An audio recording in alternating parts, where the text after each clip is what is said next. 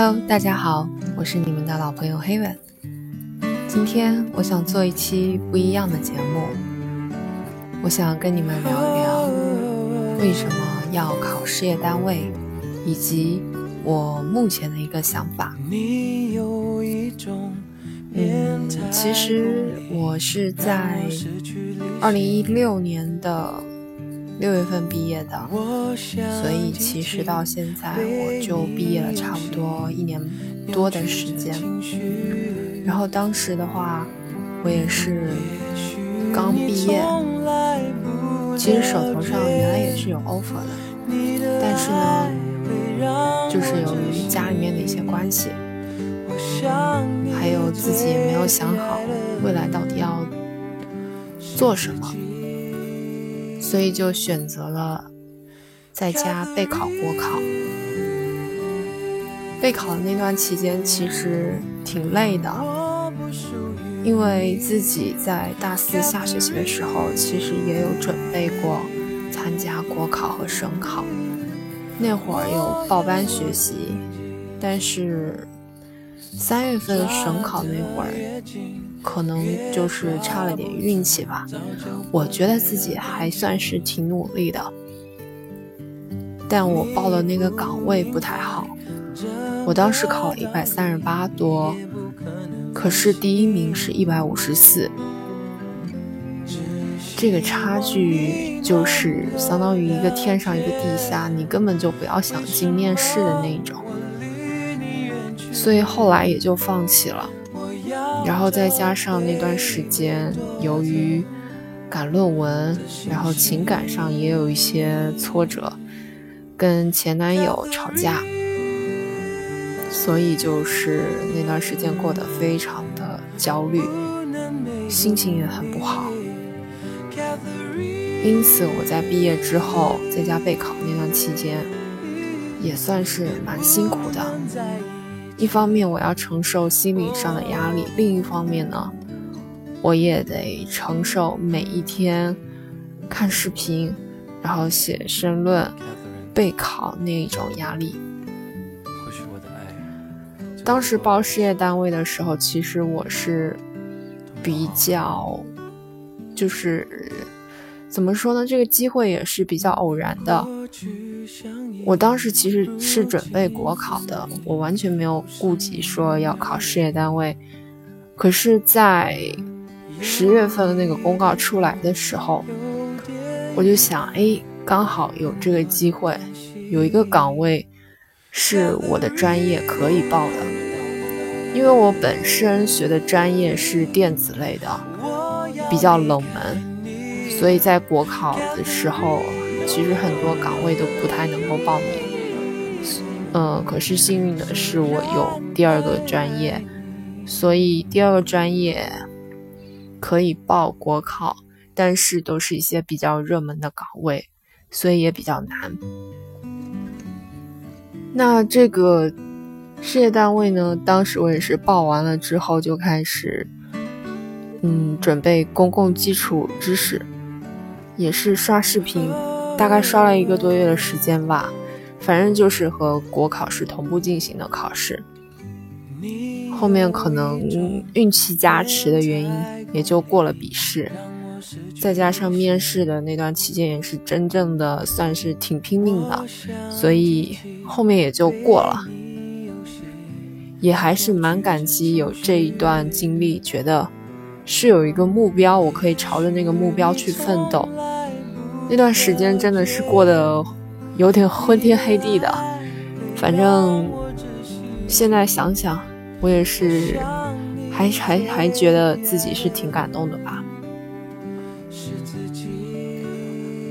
所以这段期间，其实我就是在回顾我自己为什么要考事业单位，以及我进来了这差不多快一年的时间，我从中学到了什么。可能我的一些经历，我希望对正在备考国考，或者是正在备考事业单位以及各种考试的你，有一点点参考价值吧。我进的这个部门呢，它是一个感觉上比较大气，听起来也很厉害的一个部门所属的事业单位。其实呢，这个单位它只有三个公务员的编制，剩下的全部都是事业编。我可以说，真正在干活的其实都是我们这些事业编的人，而且事业编的人干的活最多。除了局长之外，剩下的两个，剩下的两个编制吧，我不好做评价。总而言之，我就是觉得他们比较清闲一些。当然，你新人从刚刚入职开始，你肯定是要做一些非常基础性的工作，这也是无可厚非的。比如说。可能刚进来的那会儿，我就是做一些打杂，然后看一看资料啊，学习啊，然后带我的那个同事，他让我做什么，我就帮忙做什么。比如说，他有的时候会写文章，然后那会儿如果我是不太了解这个工作职责的话，所以他一般都是他写好，然后我负责给他导字。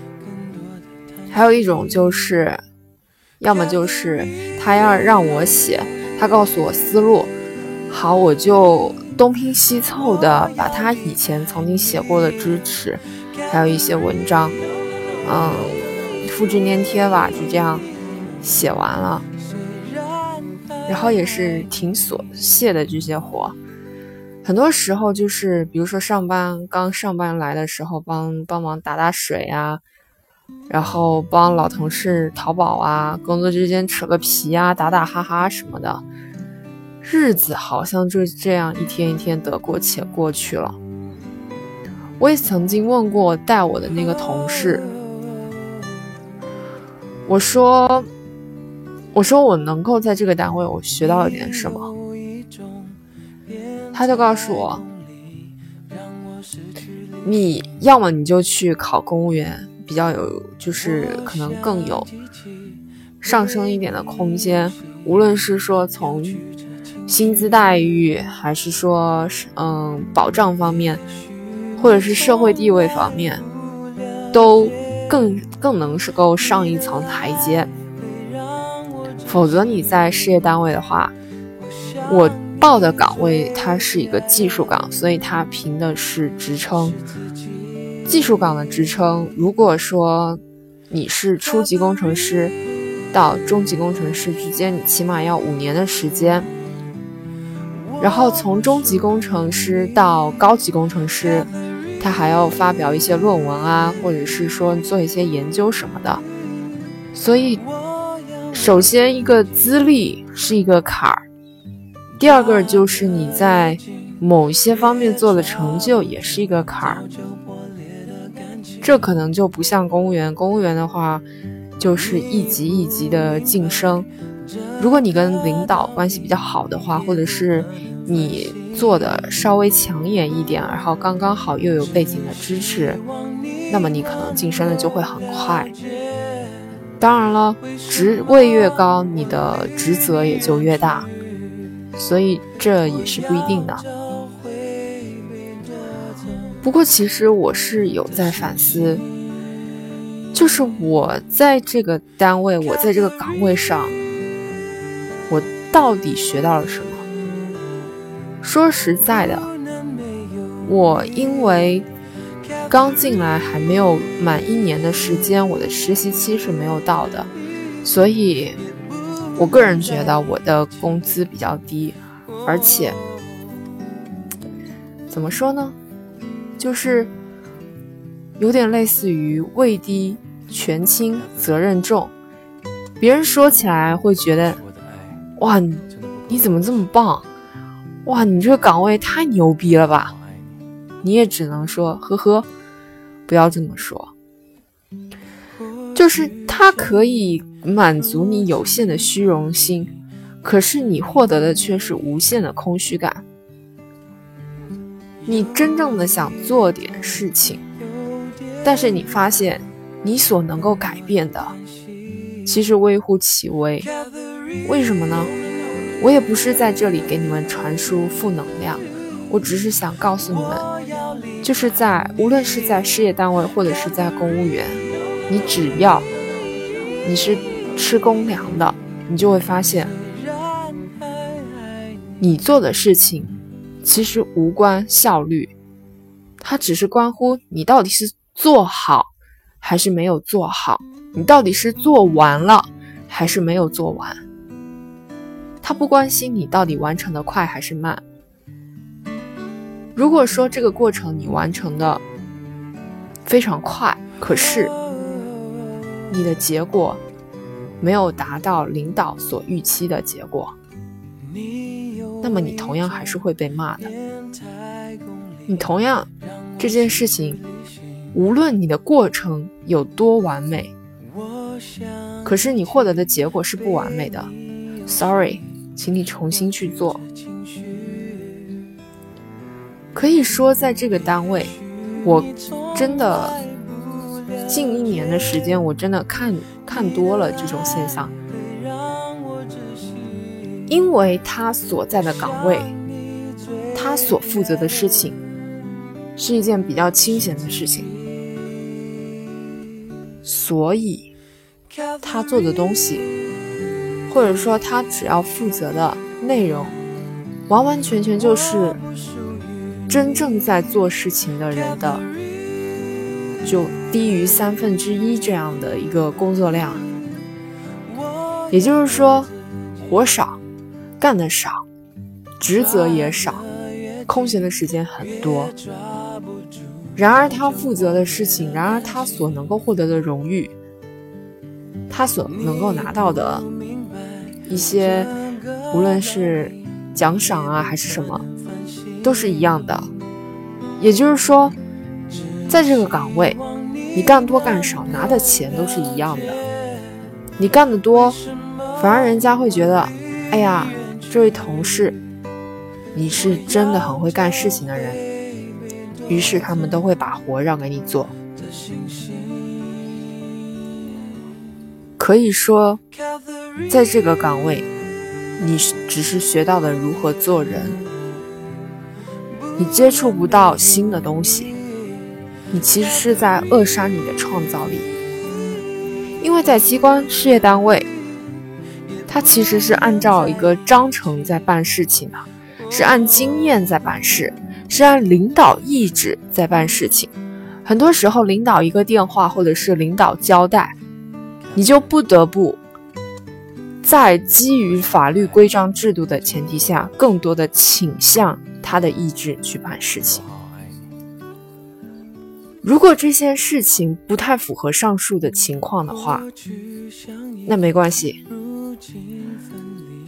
可能比如说吃个饭啊，或者是什么交代一下啊，符合了再说。当然，我们在这方面现在是越抓越严，所以可能不太存在我刚才所说的那个情况。但真正的就是说，这个岗位吧，它可能如果是女生来做的话，我觉得你要求不太高，你觉得在这个岗位里面很稳定。有一定的社会地位，也是属于你，你也只是属于一个普通家庭，不穷不富，才干并不突出的话，你的雄心其实会渐渐的趋于平淡。如果你想要在这个岗位上谋求什么仕途发展，对不起，他拼的是背景和家庭。如果你没有这样的背景和家庭、人力资源，那抱歉，你可能也就是十几年如一日在这个岗位上。怎么说呢？这个岗位有好有坏。好的一点就是，工资是固定的，收入非常稳定。这个月的工资是多少钱？下个月就是多少钱。下三个月、下五个月、下十个月都是这个钱。工作时间也是固定的，每天七个小时。遇到各种节日，还会有一些福利，而且公积金，甚至呃保险什么的也挺多的。所以在这里，在这个岗位上，其实更多的就是一种稳定。但说实在的，这个世界它实际上是一个变化的世界。在这个变化的世界，唯一不变的就是变。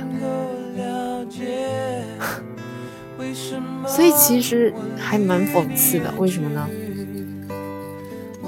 因为我说实在的，在这个岗位，你可能唯一学会的就是做人。为什么？因为人关系比较复杂，所以说。可能你在处事方面，或者是在工作效率方面不会有太大的进展，但是你可能处理人际关系方面真的是会学到一点更多的东西啦。还有一点优势就是，如果你是女生的话，比较好找对象，因为机关事业单位。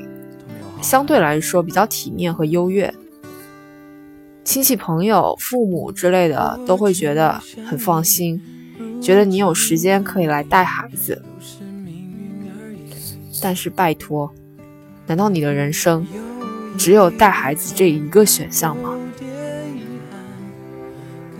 所以，如果你是一个普通家庭的人来说，如果你在这个单位工作了几年之后，你就会觉得这个岗位其实像。鸡肋一般的，食之无味，弃之可惜。我说实在的，如果你真的是有一个雄心抱负，你想要一展宏图的人，在这个单位，在这个机关里面，可能你的抱负不太能够施展，除非说，你可能会想。我在工作之余，我去发展我的第二职业，我去真正的去投入一些我喜欢做的事情。那如果你真的喜欢做别的事情的话，那你为什么又要来考这个岗位呢？你完全可以把你所喜欢做的事情变成你的工作呀，对不对？所以。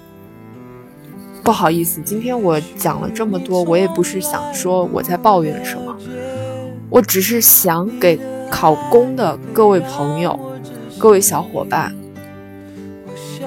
就是我想向你们发问：你有没有想过，你考这个单位，你想考国考，你想考事业单位，你的初衷到底是什么？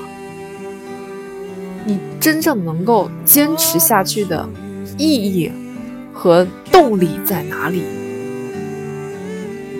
如果你真的想要去过这样一种非常非常稳定的生活，拿着非常死的工资去做一个人精，那也许你比较适合，或者说你本身你的家庭比较富裕，然后工作对于你来说只是就是找个事儿做。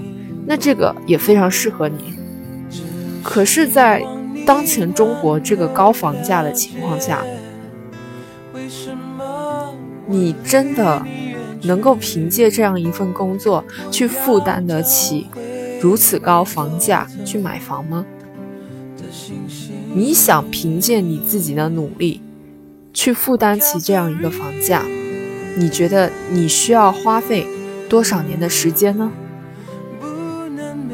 你在这样一个单位的工作情况下，有可能你的电脑要被监控，你的自由要被限制，你的一言一行可能就会让你承担起某一些责任。你真的想好了吗？